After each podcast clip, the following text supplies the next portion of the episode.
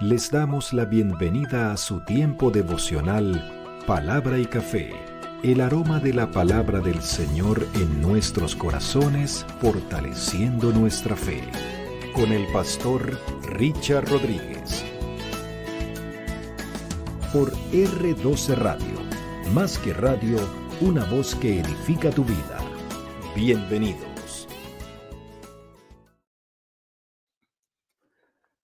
Para hoy, mis amados, para hoy en palabra y café dice de la siguiente manera, Señor, que no tenga yo tristeza sobre tristeza. Estamos en la temporada Palabra desde la prisión, yendo a las cartas que Pablo escribiera desde la prisión, cuatro cartas, Efesios, Filipenses, Colosenses y Filemón discusiones técnicas de los biblistas alrededor de dónde, cómo y cuándo se escribieron, pero asumiendo el consenso general, estas fueron las cuatro cartas que Pablo detrás de los barrotes escribiese, y el contenido, el corazón, el propósito, el mensaje que llega es algo extraordinario. Y sin más, por ejemplo, ya estando en Filipenses, porque ya fuimos sobre la carta de Pablo a los Efesios, si ustedes quieren tener eh, estos devocionales ya en más corto, eh, digamos, eh, más comprimidos en cuanto al devocional como tal, pueden ir a la plataforma de YouTube de Palabra y Café. Allí lo van a encontrar todos los devocionales y las temporadas anteriores para tener esta bendición ir sobre ellos. Pero quería mostrarles el día de hoy a un, avance un poco más allá en cuanto al contenido, en cuanto al contenido y la estructura de, Filipenses. En el, en el cuerpo principal, es decir, en el, en el grueso de la carta como tal, la esencia, el mensaje central, habla Pablo de temas y motivos. Recuerden que la carta no tiene un orden eh, armado, con cuidado, para eh, responder a una estructura de temas, no, muy, muy guiado por su corazón y por su amor para con los filipenses, Pablo está escribiendo. Y el cuerpo principal se compone en cuanto a temas y motivos, la primera parte lo dijimos, Filipenses 1 del 12 al 26, habla de el encarcelamiento de Pablo y cómo esto tuvo una oportunidad para que el evangelio creciera y se propagara, eh, una bendición del Señor y donde Pablo también dijo, bueno, para mí el vivir es Cristo y el morir es ganancia. Esa fue la primera parte. Pero la segunda parte de este cuerpo principal en cuanto a temas y motivos está en capítulo 1 de Filipenses del 26, 27, perdón, hasta el capítulo 2, versículo 18. Dice, este pasaje contiene una declaración fundamental de la fe cristiana, un himno que está centrado en el capítulo 2, versículo 5 al 11, dedicado al Hijo de Dios preexistente y eterno, a Cristo Jesús. Él, siendo en forma de Dios, se hizo semejante a los hombres, se humilló a sí mismo hasta la muerte y muerte de cruz. Por su obediencia, Dios también lo exaltó sobre todas las cosas para ser reconocido y adorado universalmente como Señor. Este himno, por supuesto, hace parte de lo que es el, eh, de los motivos y propósitos, temas y motivos que Pablo escribe en la carta por la que Pablo escribe a los filipenses. Eh, pudiéramos decir que uno de los, uno, porque es uno de los temas eh, sobresalientes y por los que se reconoce la carta a los filipenses es por ese himno uh, cristológico del primer siglo. Bueno, vamos al tiempo de hoy, mis amados. Pablo en la parte 2 de este contenido que empieza a hablar de su ministerio, dije que tomaba en sus manos, eh, en sus letras, a dos personas, a Timoteo, muy conocido Timoteo, y a Epafrodito, no tan conocido, pero importante, muy importante, muy importante. Epafrodito significa hermoso. Para los que quieran ponerle un nombre a un hijo, eh, se le pueden poner. Epafrodito. Bueno, yo creo que eso no va a ser así, pero bueno, ya por lo menos sabemos qué significa, qué significa. En el capítulo 2, versículos 25 hasta el 30, que viene a ser la parte final del capítulo 2, Pablo escribe a los filipenses. Ya ha hablado de Timoteo y ahora va a hablar de Epafrodito. Pero me pareció, versículo 25 del capítulo 2, me pareció necesario, bueno, vamos a leerlo como aparece aquí exactamente, enviaros a Epafrodito. Miren cómo lo califica, mi hermano, colaborador y compañero de milicia, muy cercano, muy cercano y muy importante Epafrodito para Pablo, hermano, colaborador, es decir, que trabaja junto conmigo y aquí en esta, en esta palabra está usando el término sunergeo, sunergeo, de donde viene sinergia, de lo que significa el trabajo en conjunto, colaborador mío, dice, y compañero de milicia, es decir, luchamos juntos por la proclamación y la extensión del Evangelio. Porque Pablo dentro de las figuras que como califica o como identifica la vida cristiana está una carrera que lo hace con Timoteo, él habla de la carrera eh, y también, bueno, otro escrito que supuestamente es de él, pero no de, no, sabemos qué es la carta a los hebreos, pero aquí lo, ah, habla de la vida cristiana como una lucha. Y también en Efesios, sí, también en Efesios. Entonces, si es una lucha, si es una pelea, es una batalla, estamos hablando de milicia, claro, rodeado de soldados romanos, de oír una y otra vez de las conquistas romanas, de las peleas y todas estas cosas, y las guerras y cómo lo que significaba para Roma mantener el dominio sobre el mundo conquistado. Entonces Pablo sabía que estaba hablando de esto. Y cuando dice que no tenemos lucha contra sangre y carne, bueno, sí, era una batalla. Y no hay nada mejor mis amados, que tener al lado a una persona con la cual uno diría, yo iría contigo a la guerra. Maravilloso. ¡Ah! Maravilloso. Ojalá usted tenga al lado una persona como esa. Un café por eso. Mm. Mm. Maravilloso, maravilloso.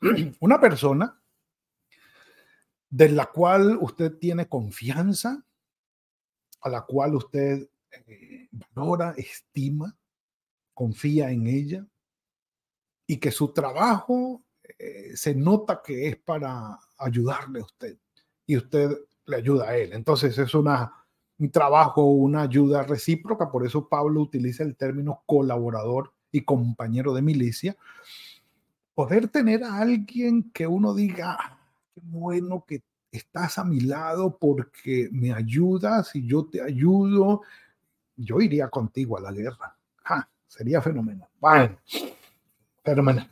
A muy pocas personas les he dicho yo eso. Muy poquitas. Compañero de milicia. A quien vosotros enviasteis para ministrar a mis necesidades. Oh, oh, oh, oh, oh. Entonces, esto quiere decir que Epafrodito es de Filipos.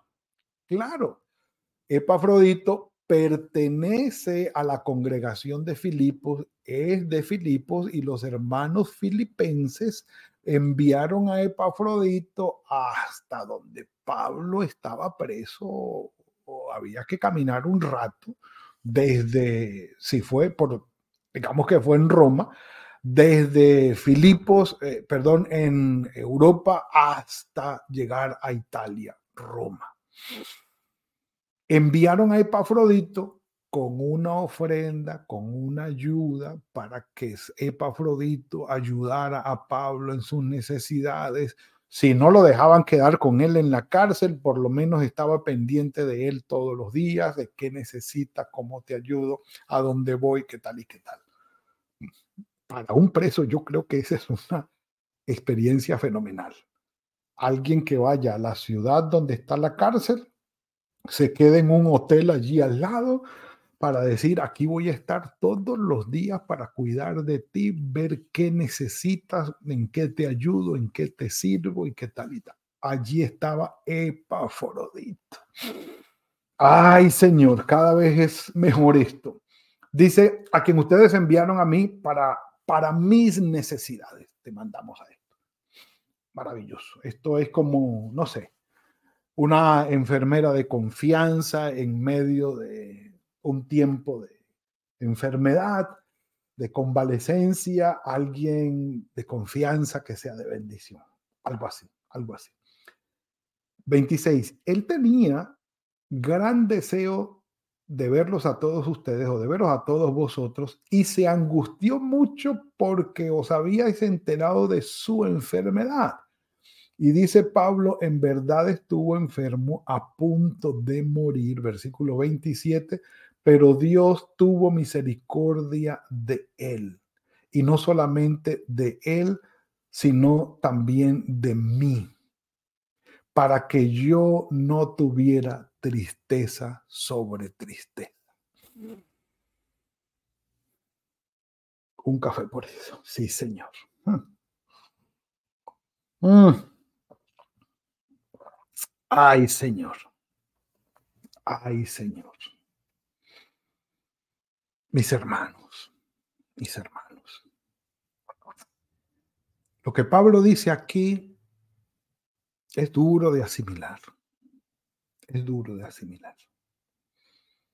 Porque Epafrodito se enfermó. Era la bendición que los filipenses habían enviado para Pablo. Pablo estaba preso, la cosa no era fácil. Epafrodito era un buen elemento, excelente elemento, extraordinario elemento. Y ahora llega y se enferma. Y no solamente se enferma, se enferma gravemente, porque el asunto era de morir. Y Pablo va a decir, yo creo que dentro de las oraciones de Pablo estaba, Señor, no te lo lleves. Todavía no, todavía no. O sea, yo estoy aquí preso, estoy sufriendo y me llega esta bendición fenomenal este hombre que lo amo de verdad, es, una bendición para mí y ahora se va a morir. Entonces, aparte de la tristeza mía de, estar aquí confinado y todo esto, ahora viene otra tristeza más porque se va a morir Epafrodito. Yo creo que quienes estamos aquí en algún momento hemos experimentado lo que significa tener tristeza sobre tristeza no ha terminado de pasar una calamidad, un momento de sufrimiento cuando llega otra. Es más, y lo puedo decir con toda tranquilidad porque lo he visto así. Hay quienes han experimentado hasta tres tristezas a la vez. Ah, mis amados, un café por eso mejor. Mm.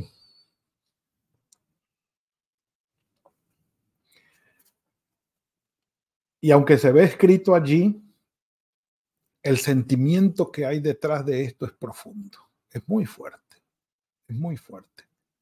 Claro, la carta ya llegó, Epafrodito se mejoró, pudo ir y llevar la carta, fue una bendición, pero en el momento, en el momento, oh, sabemos lo que esto significa. En el 28 dice Pablo, así que me apresuro a enviarlo para que al verlo de nuevo os gocéis y yo esté con menos tristeza.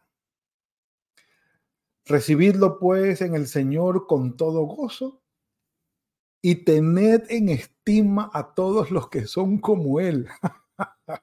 Ahí está Epafrodito. Ah, claro que sí. ¿Quién no va a estimar una persona así? Y digámoslo, hay otros hermanos que no se los aguanta nadie.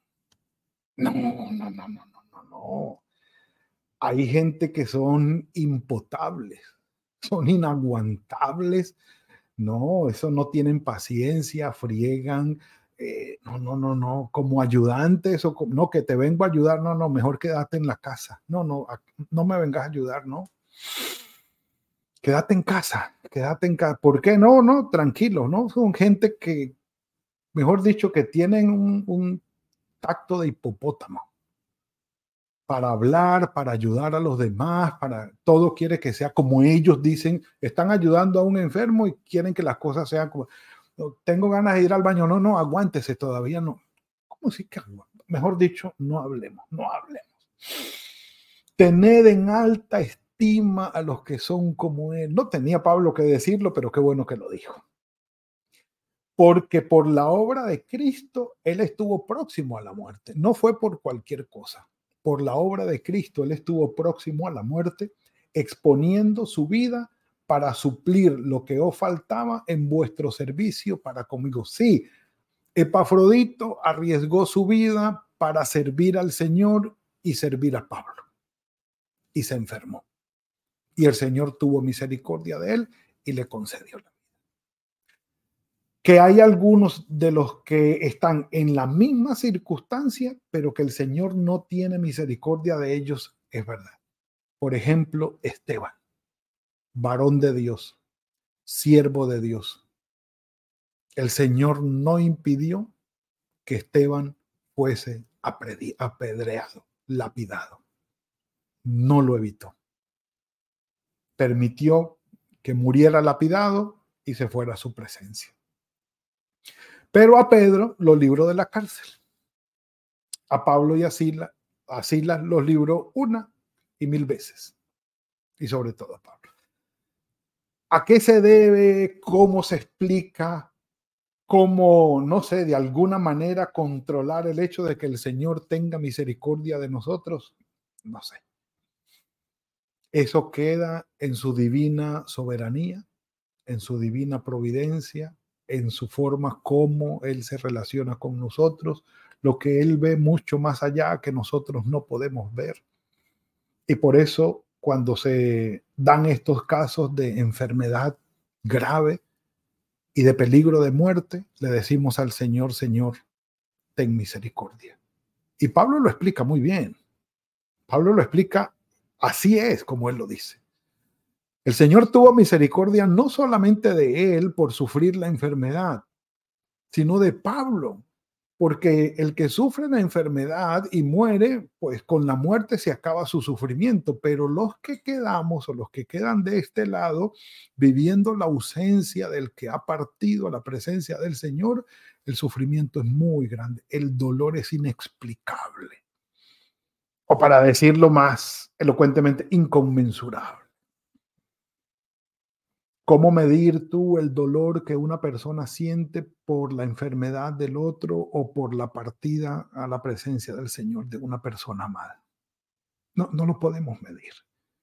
Por eso pedimos misericordia del Señor para con el que está enfermo y que sane, pero también para nosotros, para no sufrir la partida de esa persona.